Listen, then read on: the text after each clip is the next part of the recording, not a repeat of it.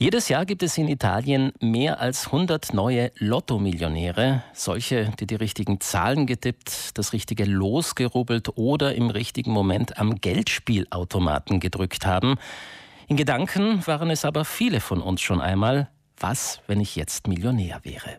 So schön der Gedanke im ersten Moment vielleicht auch ist, dieses Vergnügen birgt auch seine Gefahren, allen voran die Gefahr, vom Glücksspiel süchtig und abhängig zu werden. Der Verein Hans ist eine jener Anlaufstellen in Südtirol, die für Menschen mit Abhängigkeitsproblematik Begleitung und Behandlung anbietet. Stefania Sepp leitet dort den Bereich Spielsucht und ist mit uns telefonisch verbunden. Schönen guten Morgen, Frau Sepp. Guten Morgen euch. Jährlich werden in der Region Trentino-Südtirol mehrere hundert Millionen Euro in Glücksspielen eingesetzt. Man spricht teilweise sogar von einem Milliardengeschäft. Wie schlägt sich das in Ihrer Arbeit nieder? Wie hat sich die Spielsucht in den letzten Jahren Ihrer Einschätzung nach entwickelt? Also nach der Pandemie haben wir uns gedacht äh, oder fast gehofft, äh, schauen wir, ob die Spieler im äh, Offline-Bereich, also äh, in die Spielhallen oder in die Tabakini oder in die Bingos weniger werden. Äh, in der Zwischenzeit leider können wir sagen, dass der Offline-Spiel wieder stark wie vorher geworden ist. Und äh, gleichzeitig aber sind äh, auch die Online-Konto sehr, sehr aufgewachsen ähm, mehr unter die 18-, 40-Jährige. Und zurzeit können wir sagen, dass die zwei Märkte parallel gewachsen sind äh, nach der Pandemie. Und also haben wir jetzt fast die Ziffer verdoppelt, sagen wir so. Leider kommen dann diese problematische oder pathologische Personen wenig zu unseren Anlaufstellen. Mhm. Erklären Sie uns mal, in welchen Glücksspielformen verfällt man äh, am ehesten? Äh, sind es die Robellose, sind es die Wetten, die Spielhallen mit den Geldspielautomaten?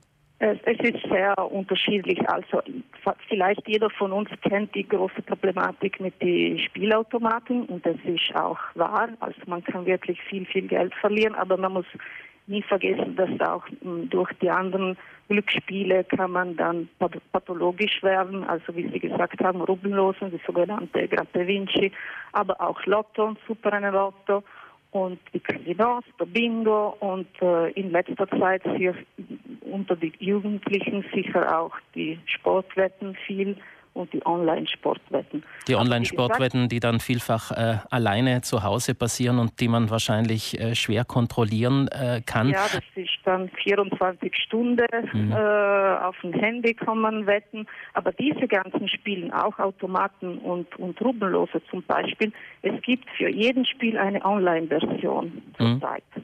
Also. Ab wann spricht man denn eigentlich von einer Spielsucht? Also wenn ich einmal in der Woche beim Super Inner Lotto zum Beispiel fix meine Zahl spiele und äh, einen fixen Einsatz da habe, habe ich damit ein Problem? Äh, nein, in dem Fall nicht. Also wenn ich wenn ich wirklich imstande bin, ähm, unabhängig von Gewinne oder von Verluste immer meine gleiche Ziffer zu spielen und wenn ich es entschlossen habe einmal in der Woche und das bleibt auch, wenn ich einmal, keine Ahnung, 500 Euro gewinne, aber nächstes Mal spiele ich wieder meine 5 Euro, dann können wir sagen, dass, dass sie eine Kontrolle haben. Äh, aber wenn man merkt, dass die, äh, dass die Einsatz, Einsätze sich steigern äh, oder dass man häufiger äh, hingeht, um zu spielen, ähm, oder zum Beispiel, dass man die ähm, die Verlusten äh, durch erneutes Glücksspielen hinterherjagt, dann kann man beginnen zu denken, vielleicht äh, habe ich ein bisschen die Kontrolle verloren. Hm. Und dann gibt es noch schwerere Kriterien. Also mh, mm, wenn man wiederholt äh, erfolglose Versuche, das Spielen einzuschränken oder zu beenden, ähm, wenn man Unruhe oder Gereiztheit beim Versuch, das Spielen einzuschränken fühlt. Äh, diese sind dann alle Symptome, die gleichen etwas mhm. nicht zusammen. Symptome und Signale, auf die auch äh, ja, die Familienangehörigen und Freunde reagieren können. Äh, Sie begleiten und behandeln ja Glücksspielsüchtige. Wie schaut das konkret in Ihrem Alltag aus? Also äh, wir äh, begleiten diese betroffene Personen und Familie ambulant. Also wir bieten äh, psychotherapeutische Gespräche für die Spieler, aber wichtig, was ich sagen will, auch nur für die Familie. Also im Fall, wenn der Betroffene nicht herkommen will, können die Angehörigen auch alleine kommen und sich eine Beratung suchen. Äh, wenn notwendig, haben wir dann auch ärztliche oder äh, eine psychiatrische Abklärung als Möglichkeit. Wir können die Personen dann zum Therapiezentrum Bachart weiterleiten äh, oder zur ähm, Schuldnerberatung Caritas. Einen Termin organisieren. Also Sie arbeiten da auch mit anderen Anlaufstellen zusammen, wie dem Therapiezentrum Bad Bachgart oder auch die ja. Caritas Schuldnerberatung. Ja, äh, genau. Wie erfolgreich sind denn Ihre Therapien? Kommen, schaffen es die Menschen wieder raus aus der Sucht? Also äh, das ist immer eine schwierige Frage für uns, aber ich, ich kann sagen, ja, wenn eine Person äh, ähm, das ganze Therapieprogramm ähm, zusammen macht. Das meine ich, wir sagen immer, es ist eine Sache dann von nicht von zwei, drei Monaten, sondern die Personen oder die Familie sollte mindestens zwei Jahre mitmachen.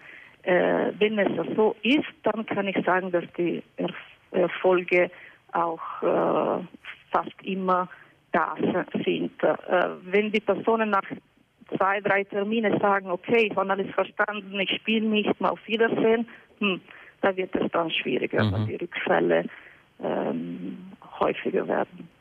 Glücksspiele sind ein großes Geschäft, haben wir heute im Interview mit Stefania Sepp vom Verein Hens erfahren. Ein großes Geschäft, auch für den Staat und das Land Südtirol. Das muss man an dieser Stelle vielleicht auch mal sagen. Auf der Strecke bleiben jene, die den Umgang mit dem Glücksspiel nicht mehr selbst kontrollieren können. Hier braucht es auf jeden Fall unsere Offenheit und auch unsere Bereitschaft, hinzuschauen, die Dinge anzusprechen und zu helfen. Und ja, Darüber haben wir in den letzten Minuten gesprochen. Frau Sepp, ich bedanke mich für das Gespräch und wünsche Ihnen weiterhin eine gute Arbeit. Ja, danke euch und gute Arbeit.